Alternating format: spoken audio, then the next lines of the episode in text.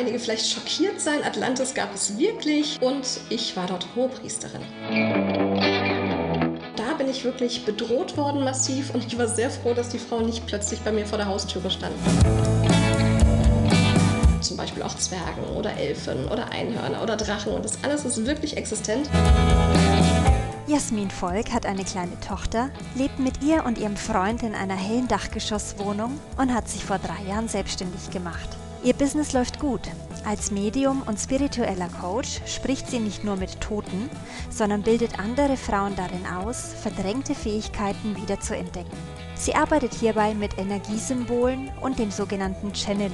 Welche Haltung sie zur Verarbeitung von Missbrauch hat und was sie für gefährlichen Bullshit der spirituellen Szene hält, verrät sie uns jetzt. Viel Vergnügen! Hallo Jasmin. Hallo Theresia. Äh, deine Berufsbezeichnung ist Medium bzw. Coach für Medialität. Ähm, was bedeutet, du hilfst Frauen dabei, trotz Traumata glücklich zu werden? Das beinhaltet auch, dass du beispielsweise mit Verstorbenen sprechen kannst. Und da komme ich auch zu meiner ersten Frage. Welche Beweise hast du, dass du mit Toten sprechen kannst?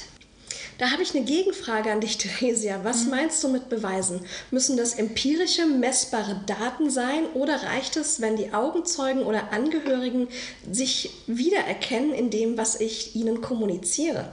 Beides. Also ich, äh, das alles in der Selbsterfahrung. Das mhm. heißt, das, was du mir jetzt erzählst, äh, kann ich dir nur so glauben, Richtig. wie du es erzählst. Richtig. Ähm, empirische Daten gibt es ja, soweit ich weiß, keine.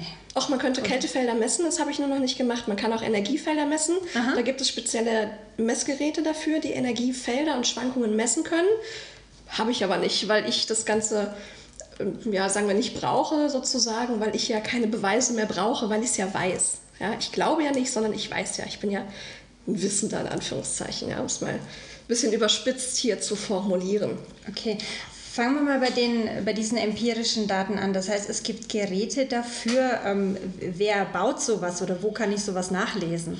Ähm, da kannst du zum Beispiel EVP mal googeln, Electron Electronic Voice Phenomena. Ähm, Huff Paranormal ist jemand, der ganz, ganz führend ist, weltmarktführend ist, vermutlich in dem Erfinden und Bauen von technischen Kommunikationsgeräten für die Kommunikation mit Verstorbenen.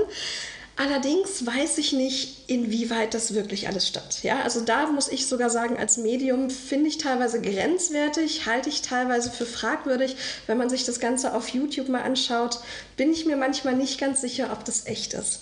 Ähm, für mich persönlich so ein Indikator ist immer, ich mag zum Beispiel die Serie, ähm, die YouTube-Serie Ghost Adventures, finde ich super lustig. Sehr spannend, interessant. Die arbeiten da auch mit verschiedenen Messgeräten, wo die Dinge nachmessen, auch optisch mittlerweile messen messen können. Und ich glaube tatsächlich, dass man viele Dinge optisch messen kann. Man kann Energie nachmessen und das Ganze dann eben als eine Grafik darstellen zum Beispiel. Ähm, in dem Moment, wo ich dann eine Gänsehaut kriege und mir denke so, oh, das ist aber gruselig, ja, da weiß ich, dass es stimmt. Dann nehmen wir als zweites diese Selbsterfahrungen, die du gesammelt hast ja. in deinem Leben. Ja. Ähm, erzähl mal darüber. Wie sehen denn so Coachings bei dir aus, wo du sagen kannst, okay, ähm, hier habe ich mit jemand Verstorbenen gesprochen? Ähm, das Coaching selber ist ja so, dass ich meine Kursteilnehmer, meine Workshop-Teilnehmer dahin bringe, dass sie selber das machen. Wenn ich mit Verstorbenen spreche, funktioniert das, sprechen ist immer in Anführungszeichen zu setzen, funktioniert das über Bilder. Meistens die Kommunikation ist bildhaft. Was wir vielleicht vorab erklären sollten, damit die Zuhörer das auch verstehen, wie das funktioniert, ist, dass die Kommunikation mit dieser sogenannten feinstofflichen Ebene, auf der sich auch eben unsere Seelen bewegen, die ist rein energetisch. Das bedeutet, es funktioniert anders, als wir es kennen. Also bei uns ist das physikalisch erklärt. Wir sprechen miteinander. Ich ähm, bringe meine Stimmlippen im Kehlkopf in Vibration. Es wird ein Schall erzeugt. Ich forme diesen Schall durch deine semantische Programmierung im Gehirn. Kannst du die, äh, die Wörter zuordnen und du weißt, was ich dir sagen will. Ja, so funktioniert das auf der physikalischen Ebene. Ja. Das funktioniert natürlich mit Toten ganz anders. Die können keinen Schall mehr erzeugen. Was aber gleich ist, ist die Energie. Ja, also es geht auch immer, wir haben das heute verlernt, wenn wir uns mit jemandem unterhalten, haben wir verlernt, auf die Energie einzugehen. Ja? Es gibt Menschen, die können Mikromimik deuten heutzutage, so ganz, ganz feine Mimikanzeichen, Mik Mikrogestiken deuten, ja, ganz, ganz feine Anzeichen in der Gestik. Aber grundsätzlich haben wir eher verlernt, uns auf die Energie unseres Gegenübers einzulassen und konzentrieren uns rein auf die physischen Informationen, die wir erhalten. Deswegen lassen wir uns zum Beispiel ständig anlügen. Deswegen kommt es vor, dass Männer ihre Frauen betrügen, denen dann erzählen, dass sie es nicht getan hätten, die Frauen es aber eigentlich trotzdem wissen. Ja, sie wollen es noch nicht wahrhaben und schieben deswegen diese Informationen, die sie eigentlich durch die Energie erhalten, beiseite. Ja? Das heißt, das ist eigentlich das, was wir, ähm, was in unserer Natur liegt, die energetische Kommunikation. Und das wieder zu reaktivieren, dass wir uns darauf verlassen, dass wir uns von unserem Gehirn das nicht ausreden lassen, dass wir uns von unserem Ego das nicht ausreden lassen, das ist das, was ich unterrichte. Ja? Mhm. Da geht es um eine ganz pragmatische Umprogrammierung des Gehirns. Es geht darum, Beweise zu sammeln. Es geht ganz oft darum, dass wir wirklich Erinnerungen wieder wachrufen aus unserer Kindheit. Wir haben alle schon mal irgendwas Gruseliges erlebt. Und es war dann so gruselig, dass wir uns erfolgreich ausgeredet haben, dass das wirklich passiert ist. Ja? Oftmals wollen wir Dinge nicht wahrhaben. Da setze ich eben halt an und bringe meinen, meinen Schülern, meinen Auszubildenden, kann ich mittlerweile fast sagen, den bringe ich eben bei, sich wieder auf diese rein energetische Kommunikation zu verlassen. Und die Schwierigkeit liegt dabei, und da ist eben auch diese Schwierigkeit mit diesen Beweise sammeln, liegt an den sogenannten Übersetzungsfehlern. Das bedeutet, dass wir anders als eben in der physischen Kommunikation eben keinen Impuls aus dem Außen haben. Das bedeutet, wenn ich jetzt zum Beispiel die Wand anschaue, ich sitze von einer lila Wand, ich sehe, die Wand ist lila, da passiert was, da wird eben Licht, äh, der Lichtanfall, der trifft durch meine Pupille auf meine Netzhaut, dann wird diese Information eben in meinem Gehirn verarbeitet und ich sehe eben diese lila Wand. Ja? Ganz, ganz komplizierter Vorgang, der innerhalb 0, irgendwas Millisekunden das nur sind, die das Gehirn braucht, um das Ganze zu verarbeiten. Ja? Wenn wir aber ähm, mit der feinstofflichen Ebene oder eben mit einem Verstorbenen kommunizieren, haben wir diesen Impuls nicht. Also weder als Schall noch als irgendwas Sichtbares oder sonst irgendwas. Das bedeutet, das, was im Gehirn verarbeitet wird, das muss sich eben einer anderen, ähm, ja, auf einer anderen Ebene sozusagen bedienen. Und ich nenne das immer so wie so ein Fotostock. Ja, die, die Wahrnehmung bestimmt ja auch die Realität eines jeden Menschen. Ähm, ja. Das, was du schilderst, das hört sich so ein bisschen nach Quantenphysik an. Ja, es, ähm, ja. Ist das nicht einfach Physik anstatt vielleicht etwas Übersinnliches? Weil ich meine, die Menschen tendieren dazu, immer irgendwelche Kausalzusammenhänge zu interpretieren, mhm. wo, wo etwas nicht erklärbar ist. Richtig. Ähm, ich bin davon überzeugt, dass es eigentlich physikalisch erklärbar ist. Nur bin ich keine Physikerin, deswegen kann ich es nicht physikalisch erklären. Aber ähm, nichtsdestoweniger ist natürlich klar, es ist dieses Energiefeld da, es findet ein Impuls statt, den wir vielleicht nicht sehen können mit unseren Augen, nicht hören können mit unseren Ohren, aber theoretisch ist es genau der gleiche Ablauf. Und es wäre vermutlich Zeit, dass wir da neue physikalische Begriffe einfach ins Leben rufen. Du selber hast mir im Vorfeld erklärt, ähm, du hast dir das alles nicht ausgedacht, sondern du hast es gechannelt. Ja. Erklär das bitte. Channeln, mhm. das ist, wenn ich Informationen aus der feinstofflichen Ebene abrufe. Ähm, wir alle können das, wir alle können das auch lernen, da haben wir alle dieses, ähm, dieses Organ dazu. Wenn wir channeln, jeder kennt das vermutlich, aber vielleicht vorab noch die Information, dass wir nicht alleine inkarnieren. Wir inkarnieren ja nicht alleine, sondern wir haben ein Support-Team sozusagen um uns herum. Unsere Seele besetzt sozusagen unseren physisch manifestierten Körper, ja, unseren, unseren in die Welt geborenen Körper.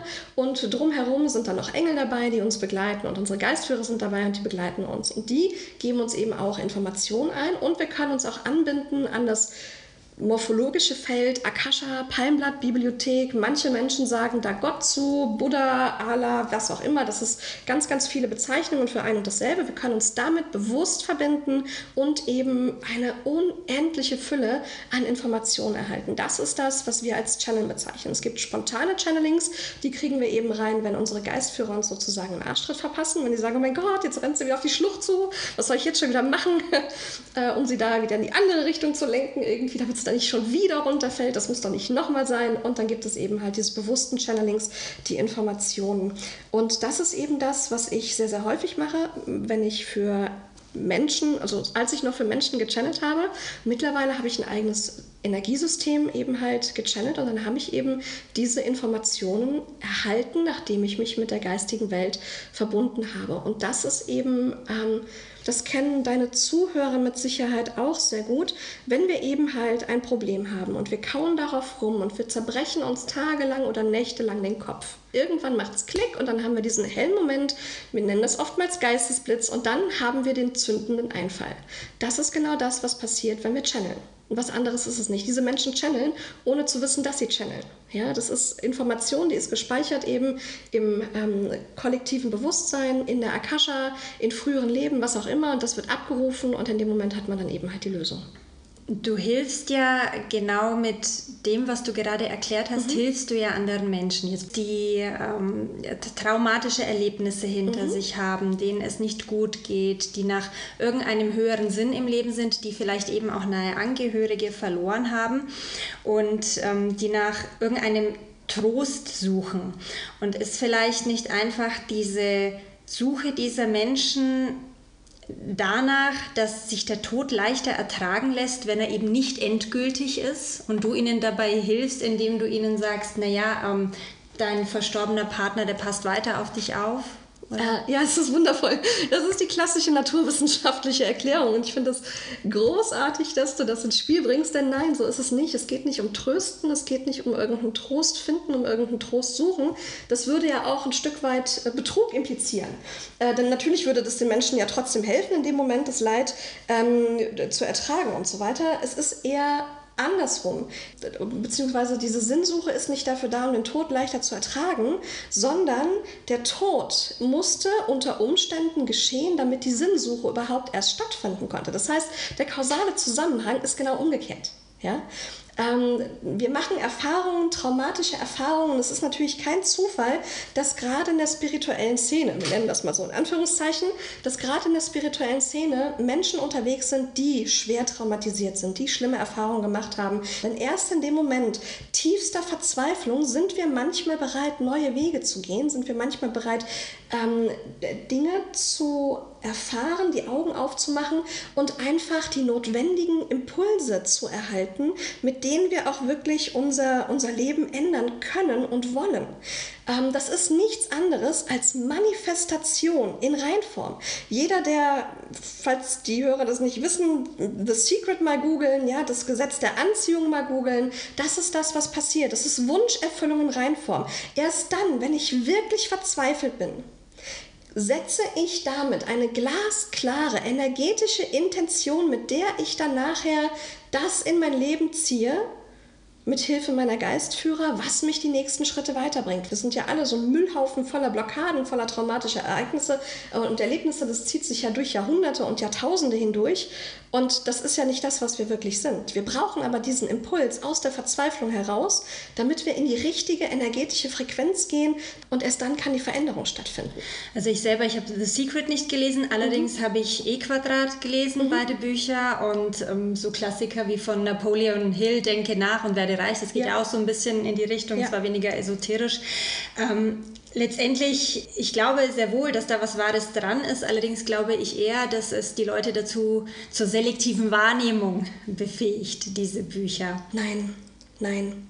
Also es ist grenzwertig. Ich mag die Bücher von Pam Crow beide. Ich fand die großartig. Ja, genauso das Ganze von Napoleon Hill habe ich angefangen äh, zu hören und irgendwann ausgeschaltet, weil ich mir dachte, verdammte Scheiße, das, was ihr da veranstaltet mit euren Hörern, und das ist fahrlässig. Die werden genauso darauf konditioniert, auf diese selektive Wahl. Also ich bitte inständig alle darum, das nicht für bare Münze zu nehmen, was da gesagt wird. Denn ja, mit diesem reinen, oh, du musst positiv denken, das sind ja so, das ist ja, Entschuldigung, ich bin Freund von Klartext. Das ist ein Bullshit, der in der spirituellen Szene wirklich kursiert und ich stehe eben dafür, dass mit diesem Kram einfach endlich mal aufgeräumt wird. Das ist nicht das, was eigentlich dahinter steckt. Wir manifestieren die Erfüllung unserer Wünsche nicht, indem wir journalieren, indem wir wünschen, indem wir darauf hoffen, dass das Universum ja, ja sieht, dass wir wirklich genug Vertrauen ins Universum haben, uns in Unsinn, das ist wirklich fahrlässig und das ist einfach nicht das, worum es geht. Worum es geht, sind unsere Prozesse. Okay, äh, da schließt sich meine nächste Frage nämlich gleich mal an. Was ja. würdest du denn einem Skeptiker raten, der das Ganze trotzdem mal ausprobieren möchte? Äh, ganz einfache Übung, kann jeder jederzeit machen. Sich hinsetzen, entspannen, gern mal die Schulter ein paar Mal kreisen lassen, einmal, zweimal den Kopf auf den Nacken drehen, Augen schließen, ganz tief durchatmen, drei, viermal wirklich ganz tief bewusst einatmen, Atem kurz anhalten, ganz langsam ausatmen und dann einfach mal sagen, sowas wie, das kann vollkommen formlos sein, Leute, wenn ihr wirklich da seid, berührt mich doch jetzt mal, gebt mir doch mal ein Zeichen und dann einfach mal abwarten. Wichtig ist natürlich, dass sich auch dieser Skeptiker in dem Moment dann wirklich mal vollkommen frei macht von Erwartungshaltung, auch von der Erwartungshaltung, dass ja eh nichts passieren kann. Und höchstwahrscheinlich wird er dann so etwas spüren wie einen Luftzug, eine Wärme. Es kann sein, dass ihm einfach warm ums Herz wird, dass er auf einmal ein Kloß im Hals hat und zu Tränen gerührt ist. Es kann sein, dass es irgendwo kribbelt auf der Hand. Es kann sein, dass er einen Druck spürt irgendwo im Körper. Es wichtig ist eben, dass man da mal sagt, okay, ich gucke mal, was mein Körper mir so anzeigt. Ja, Selbstwahrnehmung ist da sehr, sehr wichtig, körperliche Selbstwahrnehmung. Und das ist ein Experiment, das kann jeder jederzeit durchführen. Wenn es nicht funktioniert, hat das einen guten Grund. Und da kommen wir jetzt wirklich zu einem ganz, ganz wichtigen Punkt. Ähm, unsere Programmierung im Gehirn. Ja? Jeder Mensch ist in der Lage, medial wahrzunehmen. Jeder Mensch ist in der Lage, mit seinen Verstorbenen in Kontakt zu treten und so weiter und so fort. Es wäre unglaublich heilsam, wenn die Menschen, wenn die gesamte Weltbevölkerung verstehen würde, dass die Toten, wenn sie tot sind, die sind da nicht weg. Da ist es eben wichtig, wenn wir davon ausgehen, und es ist einfach davon auszugehen, dass alle Menschen, genauso wie wir alle das gleiche Talent haben zu malen oder die gleichen physischen Voraussetzungen, vielleicht nicht das Talent, aber die grundlegenden Voraussetzungen zum Malen, ähm, haben wir auch alle diese mediale Grundlage und da liegt es einfach an der Programmierung des Gehirns. Wir sind so sehr darauf konditioniert, äh, übrigens auch durch Chemtrails, die werden äh, wirklich verteilt, also wir werden systematisch vergiftet. Das geht jetzt in den Bereich Verschwörungstheorie, ist aber tatsächlich eine Tatsache. Diese ganze Konsumgesellschaft ist darauf ausgelegt, eigentlich uns von unserer Seele abzuschneiden, uns von diesem Zugang, den wir eigentlich haben, abzuschneiden. Und dazu kommt eben diese Programmierung vom Gehirn. Es ist gesellschaftlich nicht angesehen, was ich mache. Ja, also ich meine, ich bin nicht umsonst hier bei gewagt gefragt, ja. das ist ja kein Zufall. Und ähm, es ist eben gesellschaftlich nicht angesehen. Man wird wirklich ganz schnell in so eine bestimmte Ecke reingestellt. Ich weiß schon auch, dass ich in so einer Blase lebe sozusagen, in meiner spirituellen Szene, mit meinen spirituellen Freunden und so weiter und so fort. Für mich ist es normal, diese ganzen Dinge und so weiter. Für die meisten Menschen ist es das nicht. Und das liegt eben halt, wie gesagt, auch an der Programmierung des Gehirns. Ähm, das liegt daran, dass unser Gehirn selektieren muss, Sinneswahrnehmungen selektieren muss. Pro Sekunde prasseln auf den Körper 60.000 Sinneseindrücke ein. Und da muss das Gehirn einfach, weil wir sonst verrückt werden würden, muss das Gehirn unterscheiden, und das tut es auch, und es unterscheidet zwischen lebensbedrohlich und relevant und nicht relevant. Und jeder, der schon mal in der Nähe von einem Bahnhof übernachtet hat, der kennt das. Ja? Die ersten paar Tage, die ersten paar Nächte sind die Hölle, weil man nachts die Züge hört. Weil der Körper, das Gehirn weiß nicht, oh, das denkt so, oh mein Gott, ein Zug und so und reißt sich aus dem Schlaf raus und du was machst und denkst, oh mein Gott, ein Zug. Und irgendwann weiß das Gehirn aber, okay, dieser Zug, der fährt außen vorbei, du bist in Sicherheit trotzdem, also kannst du weiter schlafen. Da wird von lebensbedrohlich zu relevant, zu nicht relevant, das so runtergestuft und irgendwann ist es so, dass du diese Züge nachts nicht mehr hörst. Und wenn wir jetzt mediale Dinge nicht wahrnehmen oder übersinnliche Dinge, zum Beispiel auch Zwergen oder Elfen oder Einhörner oder Drachen und das alles ist echt und das alles ist wirklich existent, wenn wir das nicht wahrnehmen, dann liegt es daran, dass einfach unser Gehirn sagt, nö, gibt es nicht. Das, diesen Eindruck, den brauche ich jetzt gar nicht weiterleiten. Äh, nächster bitte.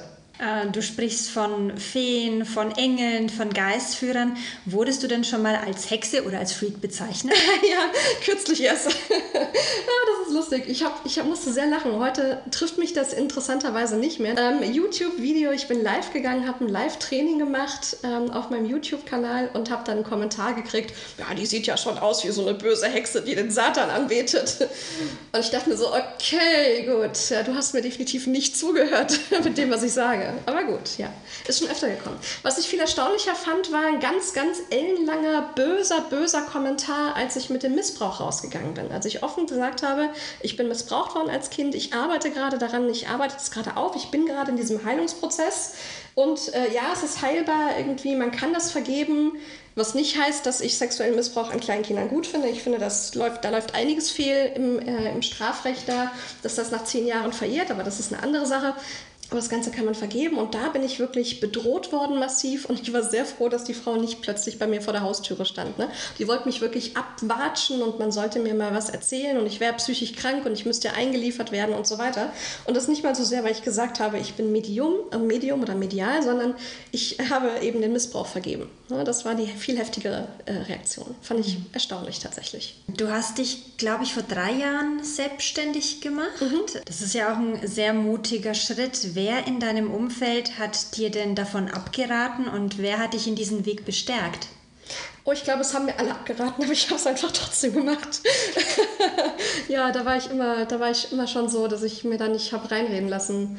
Also tatsächlich ist eine Freundschaft auch kaputt gegangen. Eine, eine, eine Freundin hat gesagt, sie kann es überhaupt nicht verstehen, dass ich da und man muss doch ein Studium haben und so weiter und so fort. Und also falls du dir dich das fragst, muss ich da wirklich studieren? Nein, musst du nicht. Du musst einfach nur das tun, was dich wirklich glücklich macht, was dich erfüllt.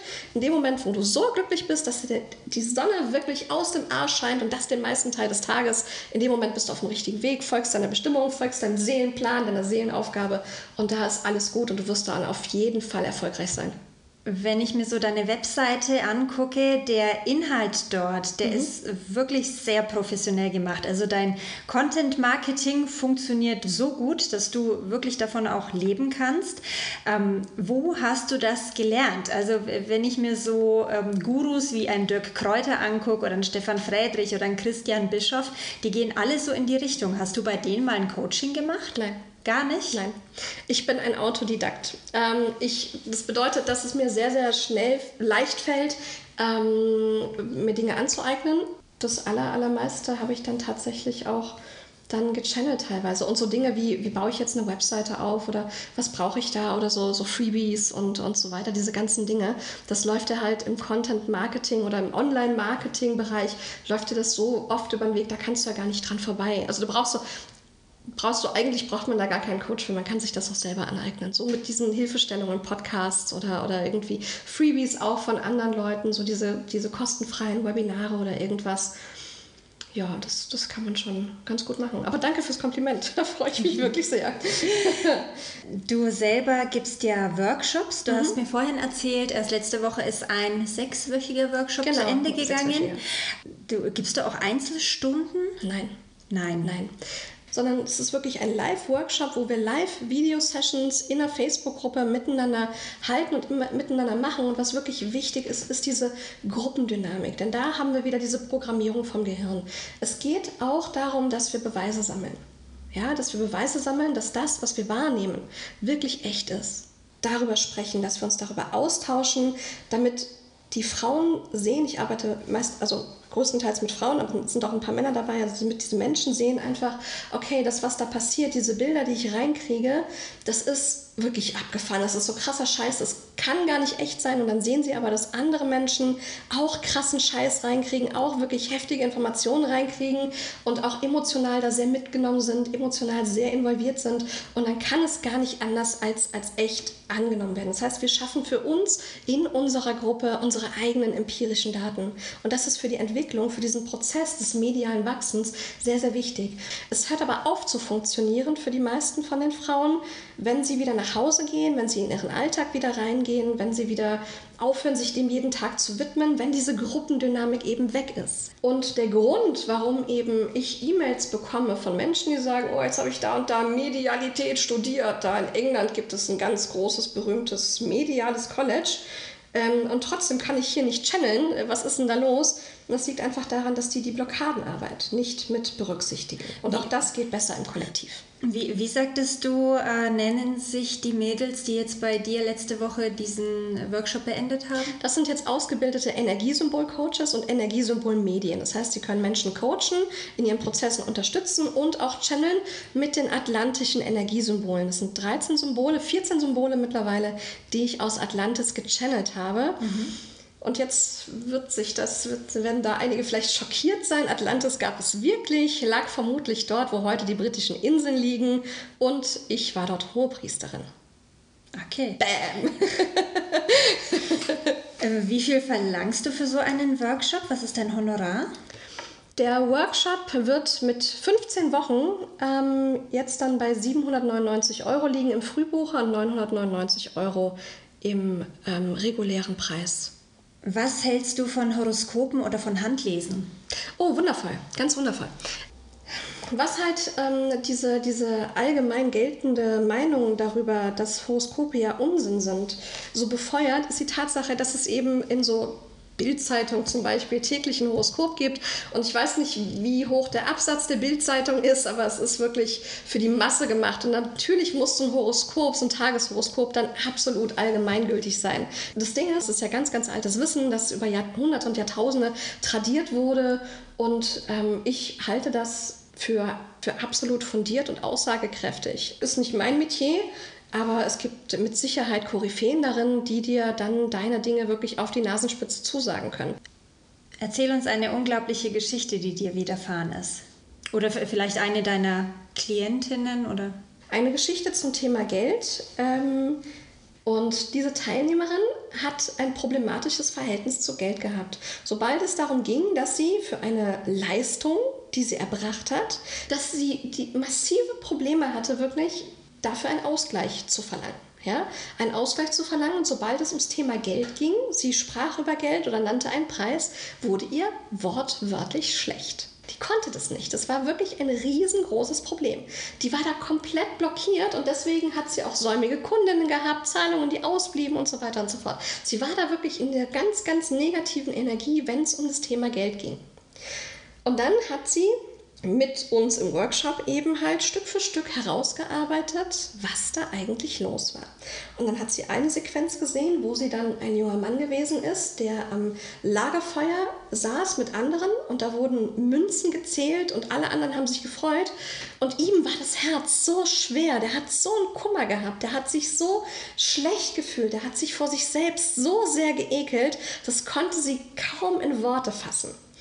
Und dann hat sie eine andere Sequenz gesehen, da haben sie sich eben darüber unterhalten ähm, und Erinnerungen abgerufen, wie sie eben diesen Überfall durchgeführt haben und wie er auch dazu gezwungen wurde, jemanden zu töten, dieser junge Mann. Und zwar auf wirklich bestialische Art und Weise. Ja? Das war so diese Erinnerung, die dann zurückkam. Das Ganze war, glaube ich, im 16., 17. Jahrhundert sowas. Und sie ist eben dann im Gefängnis gelandet und ist da ganz hundserbärmlich zu Tode gekommen. Aber das, äh, das war eins ihrer früheren Leben. Richtig. Okay. Und das mhm. hat sie aufgearbeitet. Und seitdem sie da in die Heilung reingegangen ist, indem sie mit diesem ähm, jungen Mann sich wieder verbunden hat, mithilfe der Energiesymbole, hat sie dieses Problem mit Geld nicht mehr. Und es ist nicht nur so, dass sich ihr Denken verändert hat, es hat sich ihr Fühlen verändert. Dieses Gefühl von Ekel ist komplett verschwunden. Und die säumigen Kunden die schreiben sie an und sagen, ach du, da war doch was. Sag mir noch mal bitte, was, was, wie war noch mal die Rechnung bei dir? Ich zahle das dann gleich. Und das sind alles Dinge, die plötzlich so in Fluss reinkommen. Die kommen in diesen Flow rein. Ja, das, ist, das ist das, was passiert, wenn wir wirklich manifestieren. Das ist das, was Manifestation ausmacht. Wir durchlaufen einen Prozess, wir setzen eine Intention, sagen, okay, Geld, damit habe ich ein Problem, was ist denn da los? Und dann gehen wir eben in diese Prozesse rein und dann war es aber nachher in Ordnung und ihr ganzes Leben hat sich verändert und zwar komplett. Du hast es vorhin erwähnt, in unserer heutigen hedonistischen Welt ist so dieses Bedürfnis nach Spiritualität sehr groß. Und du nimmst die Menschen darin sehr ernst. Kannst du sie nicht dadurch auch manipulieren, so wie ein Guru? ja, könnte ich tatsächlich. So Momente, ähm, wenn man manchmal so Filme anschaut oder Serien oder so, dann denke ich mir so, oh, wenn ich das in mein Marketing aufbauen würde, das wäre so cool. ähm, aber das, das, das mache ich nicht. Das ist mir auch sehr wichtig. Ich sage auch immer, das ist so mein, ähm, wie, so, wie so mein Mantra, äh, gerade in meinen kostenfreien Workshops, wo ich mit Menschen arbeite, die mich eben noch nicht kennen, sage ich immer, ich bin nicht der Guru. Ja?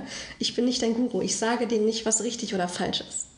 Die müssen selber für sich rausfinden, was für sie richtig oder falsch ist. Und zwar auch immer nur in diesem einen Moment. Ja? Denn es gibt kein richtig oder falsch. Und ich halte deswegen nichts von und deswegen ist es mir auch so wichtig, immer wieder festzuhalten, dass es nicht darum geht, was ich denke oder wie ich die Welt sehe, weil es keine ultimative Wahrheit gibt. Meine Aufgabe ist, dass ich die Menschen zu ihrer eigenen Wahrheit hinführe, die auch nur wieder in dem einen Moment gilt. In den letzten drei Jahren habe ich mich so viel entwickelt, das, was vor drei Jahren für mich wahr war, ist heute für mich nicht mehr wahr. Meine Aufgabe ist nicht zu manipulieren, um Menschen auszunehmen und Geld zu schaffen, zu scheffeln. Meine Aufgabe ist es, Menschen bei ihrer Selbstheilung zu helfen.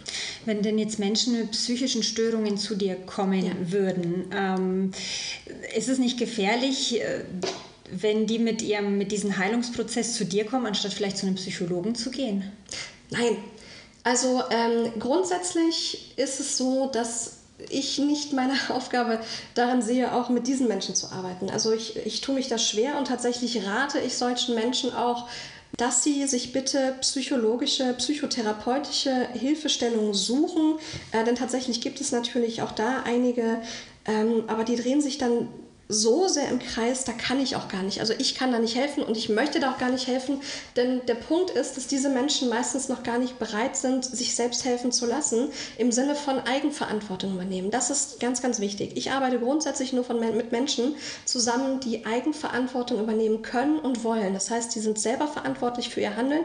Man ist auch selber verantwortlich für seine Trigger. Man ist selber verantwortlich für das Leid, das einem widerfährt, im Sinne von, ähm, wenn mich etwas traurig macht, dann muss ich hingucken, warum mich das traurig macht. Wo liegt da eine Verletzung vor? Wo darf ich da nochmal hinschauen? Und nicht, ach, die bösen, bösen Menschen, die sind ja alle so böse und alle machen mich ja so traurig. Ja?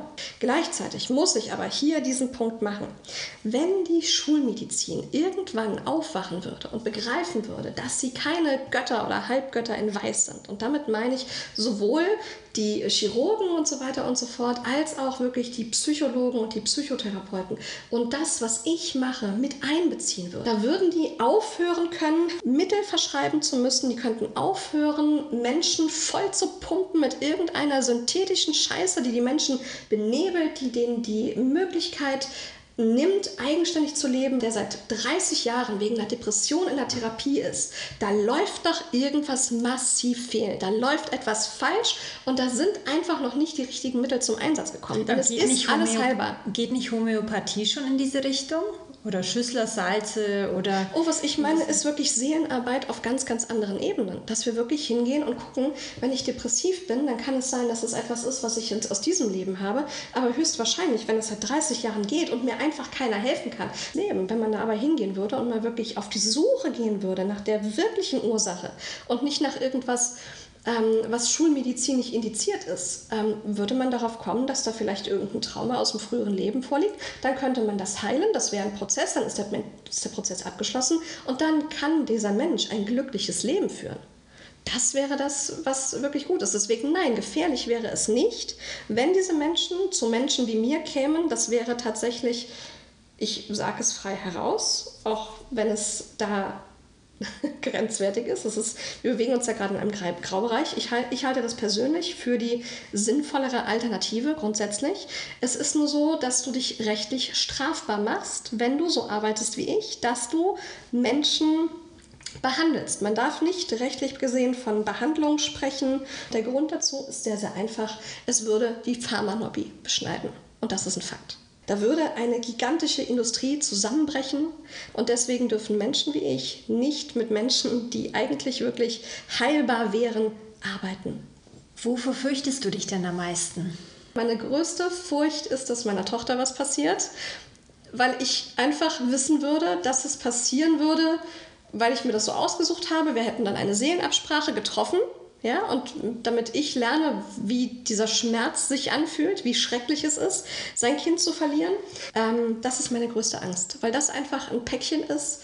Ich würde das tragen müssen, ich würde das auch tragen können, aber ich würde es nicht tragen wollen. Meine vorletzte Frage. Mhm. Gibt es eine Eigenschaft an Menschen, die dich wütend macht? Ja, die, diese, diese Opferhaltung. Ja, das ist etwas, ähm, wütend ist jetzt vielleicht zu viel gesagt. Sagen wir mal, es lässt mich verständnislos mit dem Kopf schütteln. Kannst du verstehen, dass jemand, der zum Beispiel vergewaltigt worden ist, in einer Opferhaltung ist? Das ist eine gute Frage. Das ist eine gute Frage. Ähm, ja, ich glaube schon. Denn das Ding ist, dass wir diesen Menschen, die ein, ein derartiges Trauma erlebt haben, dass wir denen einfach nicht ausreichend Gehör schenken. Ja?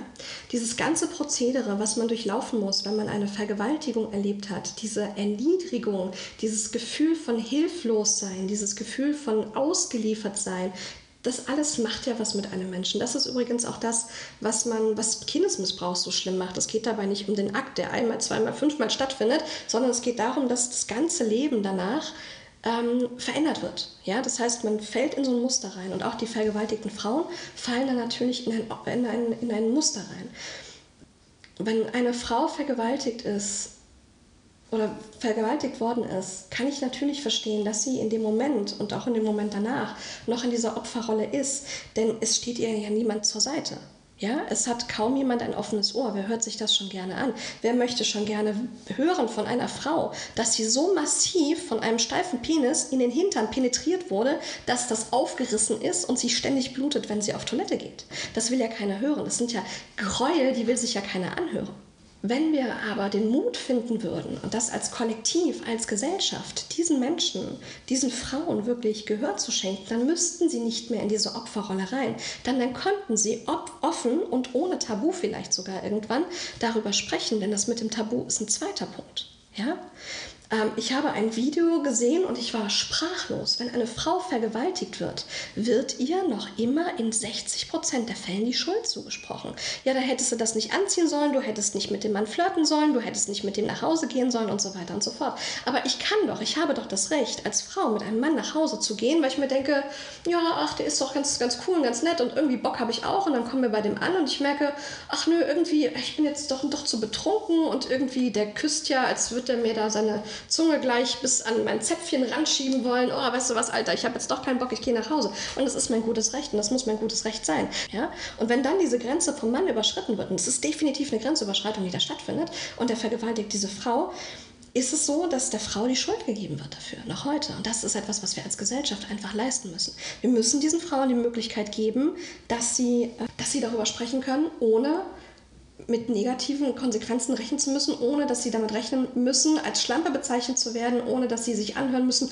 ja, du hast es doch so gewollt. Keine Frau will dazu gezwungen werden, Verkehr mit jemandem zu haben, vor dem sie eigentlich ekelt. Keine Frau will dazu gezwungen werden, sich zu öffnen. Ja, das darf man auch nicht vergessen. Also ich meine, wir Frauen, wir öffnen uns da. Die Männer, die stecken so ihr Ding weg, mehr oder weniger. Das klingt jetzt despektierlicher, als es gemeint ist. Aber wir Frauen, wir geben uns Preis, wir öffnen uns, wir stellen uns bloß auf eine wirklich bis in die tiefsten Tiefen unserer Seelen reichende Art und Weise. Und wenn da ein Mensch mit Gewalt hineindringt, dann macht das natürlich was mit der Seele.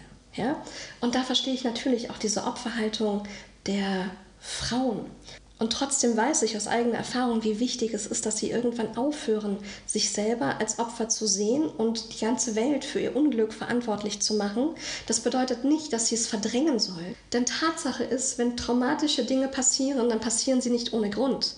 Sie passieren, wenn unsere Seele wachsen möchte. Ja, wenn wir lernen sollen, wir, sollen, wir sind hier, um zu lernen, wir sind hier, um Erfahrung zu machen.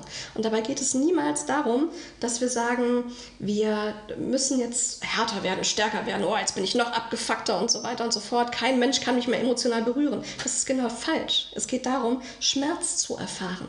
Annahme würde helfen und das Problem ist eben, dass solange diese Frauen in der Opferrolle verharren, können sie nicht akzeptieren, können sie nicht heilen. Und damit haben sie keine Möglichkeit mehr, ein wirklich eigenständiges und erfüllendes Leben zu führen. Wenn ich aber von Opferrolle spreche, dann meine ich eher diese Menschen, die Gott und die Welt verantwortlich machen für all die negativen Dinge, die sie erfahren. Wenn sie einen Job verlieren, wenn äh, sie sich das Bein brechen, dann ist der Partner doof, ist der nächste Job schon wieder weg und dann haben sie da Pech und dann verstehen sie sich nicht mit der Mutter und so weiter und so fort. Und alles, was man von diesen Menschen hört, ist mi, mi, mi, mir geht so schlecht, mi, mi, mi, ich bin ja so ein armes Mäuschen.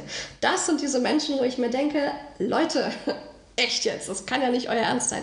Aber auch das hat natürlich seine Daseinsberechtigung. Ja, diese Menschen, die kommen halt auf Menschen wie mich zu und sagen, oh, channel mir doch mal das und das und das. Und dann glauben sie tatsächlich, dass wenn ich ihnen irgendwas channeln würde, dass das die Lösung all ihrer Probleme wäre und dass sie nichts selber tun müssen, dass sie nicht selber aktiv werden müssen und dass danach das Leben anders ist. Aber so ist es natürlich nicht, denn es geht, ich habe es schon öfter heute gesagt, immer um Prozesse, es geht immer um Entwicklung und um die persönliche Entwicklung.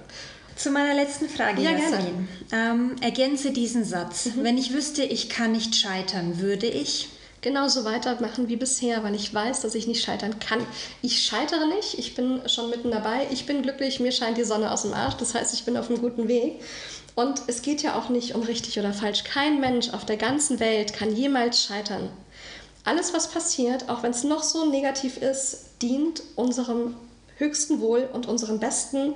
Und wir können immer das Beste daraus machen, indem wir uns anschauen, was da passiert ist und wo wir wirklich heilen dürfen, wo wir wachsen dürfen.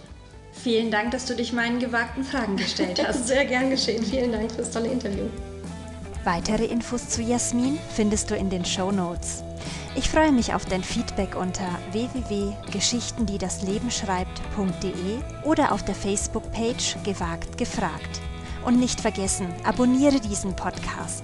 Ich bin Theresia Kaspar, hier hörst du richtig.